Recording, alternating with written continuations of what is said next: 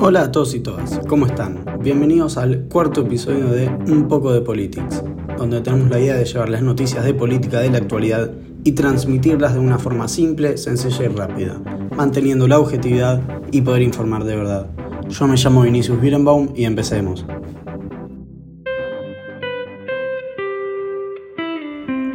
En este episodio de hoy vamos a hablar sobre la seguridad en Rosario y la crisis que vienen teniendo, el nuevo candidato para las elecciones a presidente y el sueño que Alberto tiene.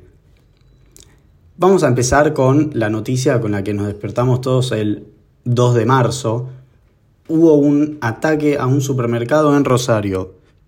¿Cuál es la peculiaridad de este ataque? El supermercado pertenece a la, a la familia Rocuso o sea, la familia de Antonella, la esposa de Messi, con un mensaje que decía, Messi, Hawking no te va a cuidar, es un arco también, ahora no me acuerdo, pero decía algo por el estilo de que en Rosario no lo iban a cuidar, que, eh, o sea, lo amenazaron también a Messi de muerte, eh, y mencionaron al intendente de la ciudad de Rosario, a Hawking, que tuvo bastante protagonismo entre el día de hoy y el de ayer, apareció en varios programas de televisión, lo invitaron a hablar en radios y él dijo, eh, dijo también, dijo en un momento, el presidente está a 30 minutos, lo invito a que venga acá y hable sobre esto.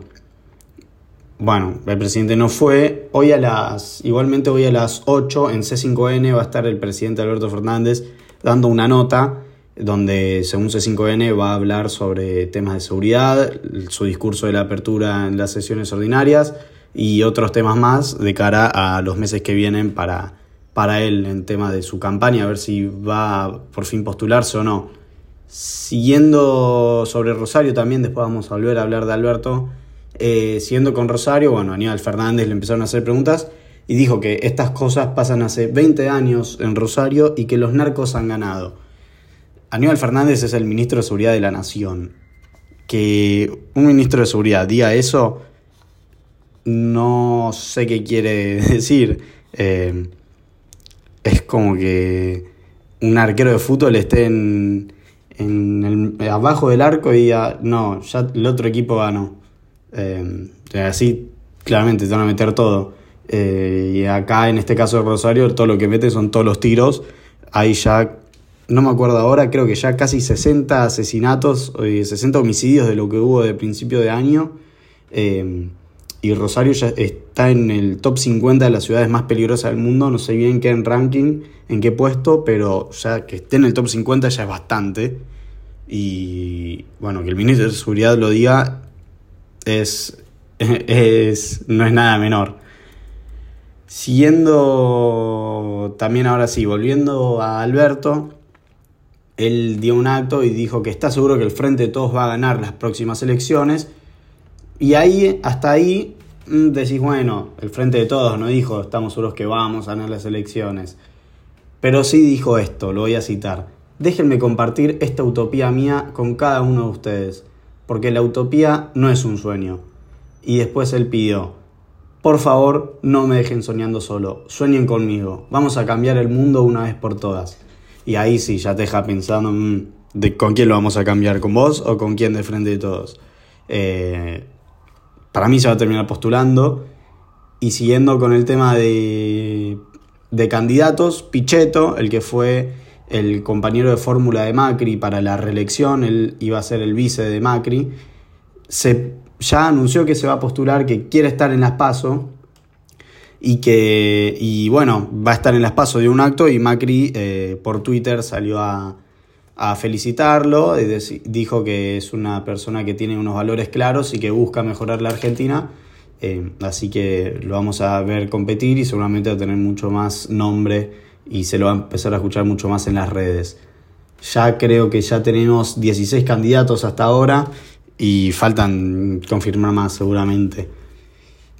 Por otro lado, hubo un G20 en India donde nuestro canciller, después de eh, estar en Bangladesh, tuvo, habló con, el, con su equivalente del Reino Unido y les dijo que querían dejar que Argentina no iba a querer seguir cumpliendo el pacto Duncan, ¿Qué es el Pacto Duncan? El Pacto Duncan era un pacto sobre las Islas Malvinas en el que dejaba de, en el que al Reino Unido se le permitía eh, y ayudaba más a que puedan tener crecimiento y sustentabilidad en las islas. por ejemplo, podían ir vuelos desde otros países hacia las islas cuando siempre la idea del gobierno antes de ese pacto, o sea, antes del el gobierno de Macri, era que todos los vuelos hacia las Islas Malvinas tenían que pasar por Argentina y llegar con aerolíneas argentinas. Em, y bueno, el pacto de Duncan le garantizaba al Reino Unido la remoción de todos los obstáculos para el crecimiento económico y desarrollo sustentable de las islas.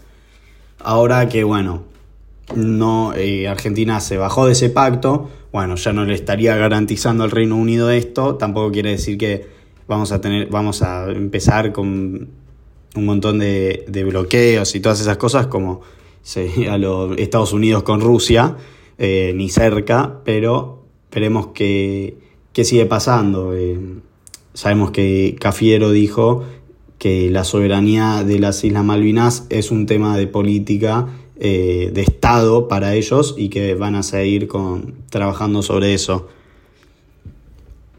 Bueno, ah, me olvidé de contar sobre Rosario, estuvo también Perotti, el gobernador de Santa Fe, que fue a ver a la Casa Rosada lo curioso, no vio al presidente, sino se juntó con ayudantes y asistentes de él. Pero bueno, uno esperaría que se junte con el presidente, tal vez porque es un día después de su discurso donde acusó a la Corte Suprema de la seguridad, de que le sacan la plata a las cortes y por eso en Rosario hay pocos juzgamientos. Eh, bueno, tal vez el presidente iba a acompañar al, se iba a reunir con el gobernador de su mismo partido, cosa que no hizo. Em, ah, bueno, siguiendo con el discurso, bastante mala suerte tuvo Alberto. Todos sabemos que el miércoles Alberto dijo en su discurso al mediodía, tenemos la energía que el mundo necesita. Bueno, medio país después se quedó sin luz. Eh, los que, los que están de lugares donde, se queda, donde nos quedamos sin luz, eh, ya nos enteramos de eso, pero bueno, bastante mala suerte para decirlo y que a las horas se corte. Eh, esta masa y más personas tenían indicios de que eso había sido a propósito, así que pidieron que se investigue y lo denunciaron. Pero la verdad es que hubo un incendio en la. en, en una en un centro de energía y bueno, se terminó cortando la luz. Por último, también contar sobre nuestro hermano menor, como algunos dijeron, que de menor no tiene nada casi, que es Uruguay. ¿Qué pasa en Uruguay? El presidente Lacalle Pou ya dijo que bueno, que están teniendo un montón de crecimiento, que que están teniendo un montón de crecimiento, que las cosas marchan bien, muchas exportaciones, y anunció que van a bajar los impuestos. Y también dio una nota un poco graciosa que empezó a quejar, dijo que era como María Elena Walsh, el mundo al revés, que él va a bajar los impuestos y la gente se queja, a ver, la gente a sus compañeros políticos que se quejaban de que él iba a bajar los impuestos eh, y por eso era como el mundo al revés.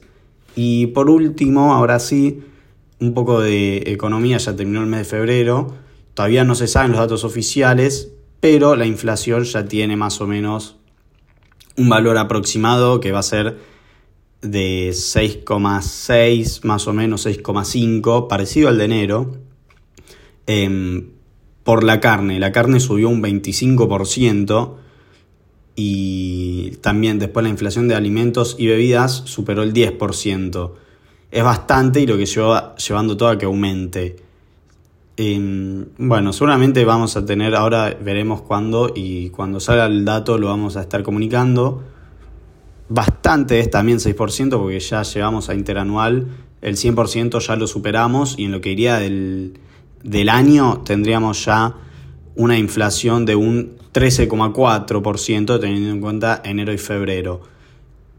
Así que bueno, esperemos saber cuál es el dato oficial de la inflación, pero todas las consultoras, todas dicen que ronda por eso, eh, que ronda por ese número aproximadamente 6,5. Así que esperaremos a ver qué, qué datos brindan desde el gobierno. Así que bueno, eso es todo por hoy. Están más que invitados a seguirnos en Twitter y en Instagram, que vamos a estar anunciando también cuando hay un episodio nuevo y cada tanto algunas noticias.